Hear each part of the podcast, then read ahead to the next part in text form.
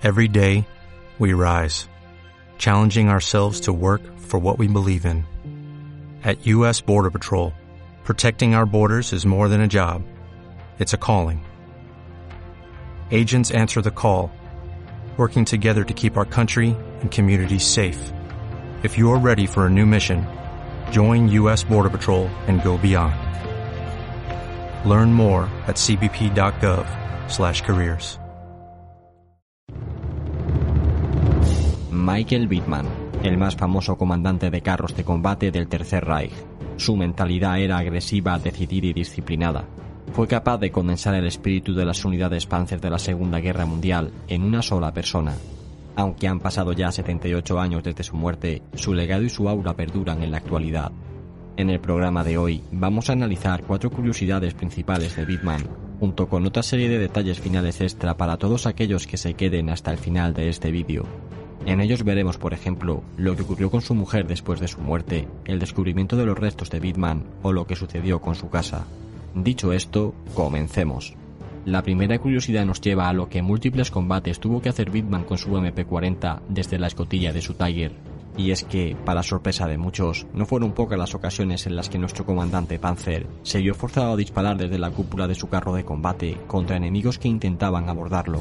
Esto solía ocurrir cuando su blindado sufrió una avería o quedaba atascado en una zanja, tras lo cual se convertía en un blanco fácil para sus enemigos.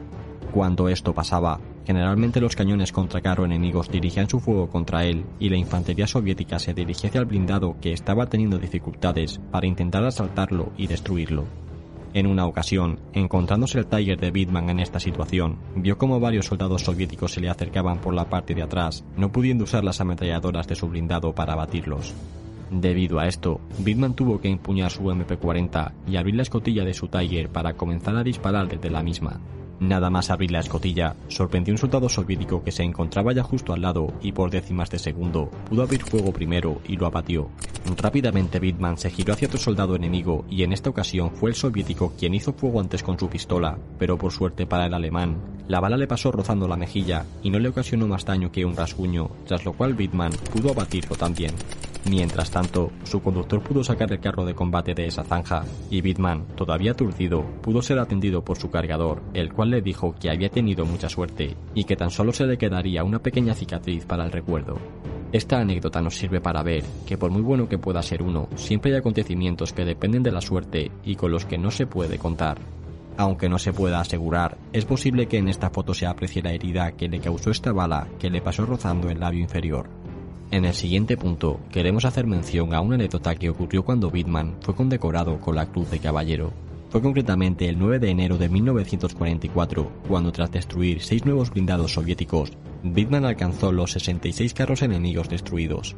Mientras se tramitaba su recomendación para la condecoración de la Cruz de Caballero, Bittman abatió otros 22 carros de combate soviético más entre los días 13 y 14 de enero, llegando a alcanzar la marca de las 88 victorias para el día de su condecoración. Hay que destacar que durante esas semanas los combates en el frente oriental eran muy intensos. Cuando Bittman se enteró de que iba a ser condecorado, incumplió todo el protocolo y la normativa y se negó a recibir esta medalla si su tirador Bobby Wool no la recibía al mismo tiempo que él. Bitman no se atribuía a sí mismo todo el mérito y siempre alardeaba de la suerte que había tenido por contar en su equipo con un tirador con tan buena puntería como Bobby Bull y por eso exigió que Baltasar también fuese premiado. Fue aquí donde surgió un problema, debido a que la Cruz de Caballero estaba reservada inicialmente solo para oficiales del ejército alemán, por actos extraordinarios de liderazgo y valor ante el enemigo. El problema, por lo tanto, era que su tirador tenía el rango de sargento.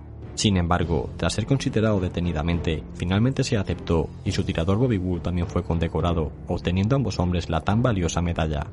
Debido al gran número de blindados que terminó destruyendo ese mismo mes, también sería condecorado con las hojas de roble para su cruz de caballero.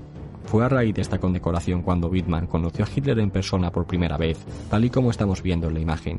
La última condecoración que recibió Wittmann también a manos de Hitler fue a finales de junio de 1944 por su acción en Villers-Bocage. En esta ocasión se le concedieron también las espadas para su cruz de caballero.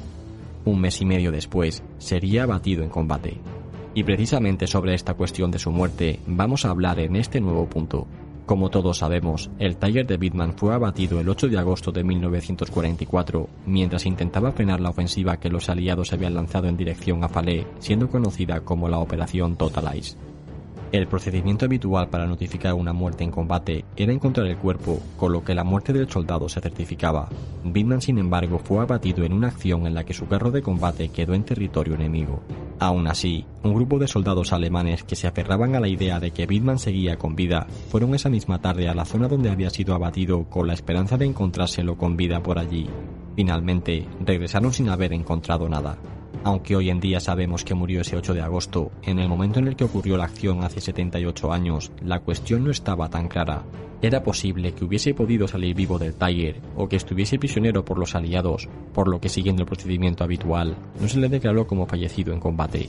En esta nota de archivo emitida el 9 de octubre de 1944, podemos ver cómo fue entonces cuando se le declaró desaparecido en combate, ya que su cuerpo no fue encontrado y tampoco se tuvieron noticias de que estuviese prisionero.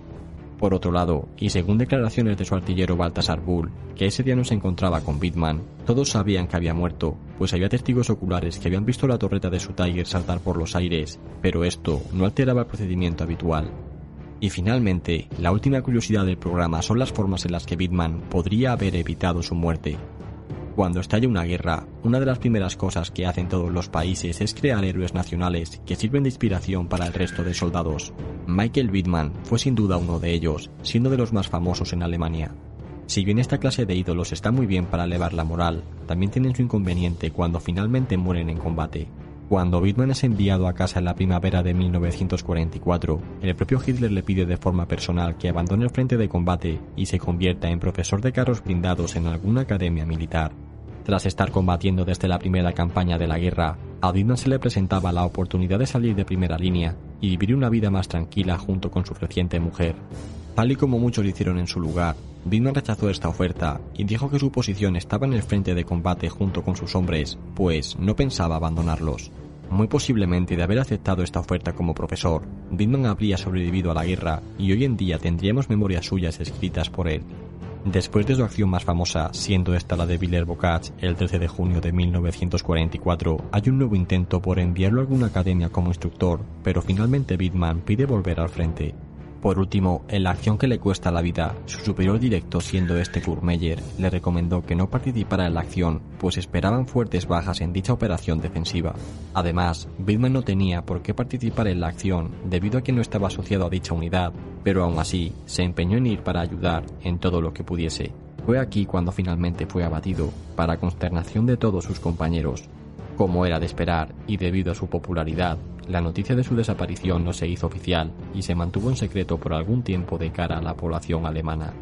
Vistas en profundidad estas cuatro curiosidades, veamos brevemente toda una serie de detalles sobre él de forma más rápida, a modo de extra para todos aquellos que han aguantado hasta el final. Su joven mujer Hildegard volvió a casarse tras la muerte de su marido y murió en el año 2007. El cuerpo de Bitman fue encontrado finalmente en el año de 1984 y fue enviado al cementerio de Le Cam, en Normandía. Su artillero Bull iba a su tumba a visitarle todos los años desde que su cuerpo se recuperó. La lápida de Bitman fue robada del cementerio de Lecam hace siete años y tuvo que ponerse otra nueva. A pesar de no aceptar nunca una orden de sus superiores para retirarse del campo de batalla, Bitman sí obligaba a sus subordinados a hacerlo cuando él se lo ordenaba. En la ciudad normanda de Villers-Bocage, lugar donde las Panzer tuvo su acción más famosa, han reconstruido en el ayuntamiento una maqueta en la que se describe toda su acción, la cual pude visitar personalmente hace unas semanas. Y finalmente, y como último detalle curioso, la casa donde nació Bitman fue bombardeada de forma casual y la gran mayoría de fotos que tenía de su infancia y juventud se perdieron para siempre. Y bien, hasta aquí este programa sobre Michael Bitman, el cual espero que os haya sido de total interés y queréis ver otro programa similar a este, pero en esta ocasión sobre Otocarius, os dejo este programa en la descripción. Nosotros nos despedimos aquí. Muchas gracias a todos, especialmente a los patrocinadores que hacen esto posible. Suscríbete y comparte este programa si te ha gustado y nos vemos en el próximo. Hasta pronto. ¿Deseas saber más?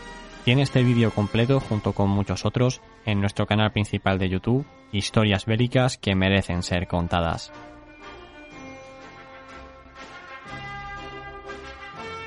As a new Western Union customer, you can enjoy a $0 transfer fee on your first international online money transfer. Send money to your family and friends back home the fast, easy, and reliable way. Visit westernunion.com or download our app today to get started, and your first transfer fee is on us. FX gains apply, not available for credit cards and transfers to Cuba. Services offered by Western Union Financial Services Inc. and MLS 906983 or Western Union International Services LLC and MLS 906985.